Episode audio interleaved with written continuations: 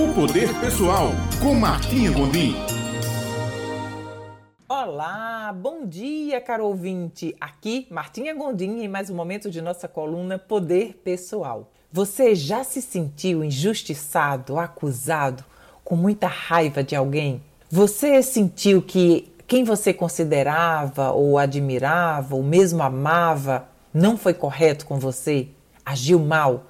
E você guardou uma mágoa, um rancor que talvez carrega consigo há meses, talvez até anos?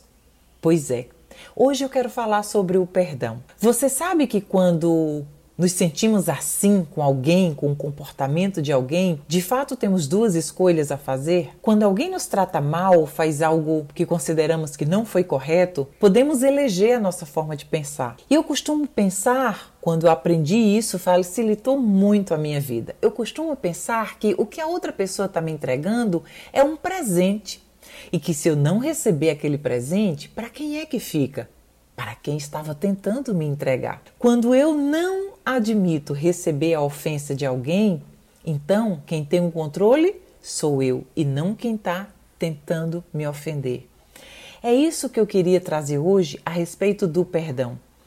Quando você dá a sua força e o seu poder para outra pessoa, dando a ela o poder de mexer com as suas emoções e com seus sentimentos, você está abrindo mão do seu autocontrole. Quando você escolhe a segunda forma de agir, que é virar a página esquecer e perdoar, partindo do princípio que, também como humano, estamos passíveis a cometer erros, e se muitas vezes você faz algum tipo de oração que, por exemplo, diz: Perdoai as minhas ofensas, assim como eu perdoo a quem me ofendeu, e quando você não perdoa, como se sente no direito de se sentir perdoado?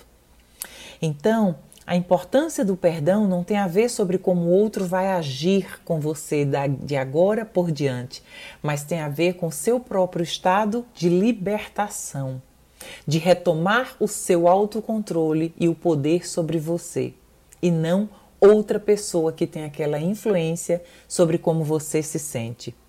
Eu vou te dar cinco benefícios que o, o perdão traz para a nossa vida. O primeiro é que você vai aprender a se sentir mais leve, mais alegre, porque você tirou de você aquela amargura, aquele rancor e aquele ressentimento. Segundo, seus relacionamentos vão ser melhores e mais saudáveis. O terceiro, você vai ter menos ansiedade, menos estresse, menos impaciência e menos raiva, não apenas com quem te feriu, mas também com outras pessoas. O quarto benefício, você vai ter menos sintomas de tristeza, depressão ou desânimo. E o quinto benefício, você vai ter melhor saúde física e mental com a melhoria de sua autoestima e autocontrole. Então, quando perdoamos alguém, quer dizer que, de fato, o que estamos fazendo é nos libertando de algo que está nos fazendo mal.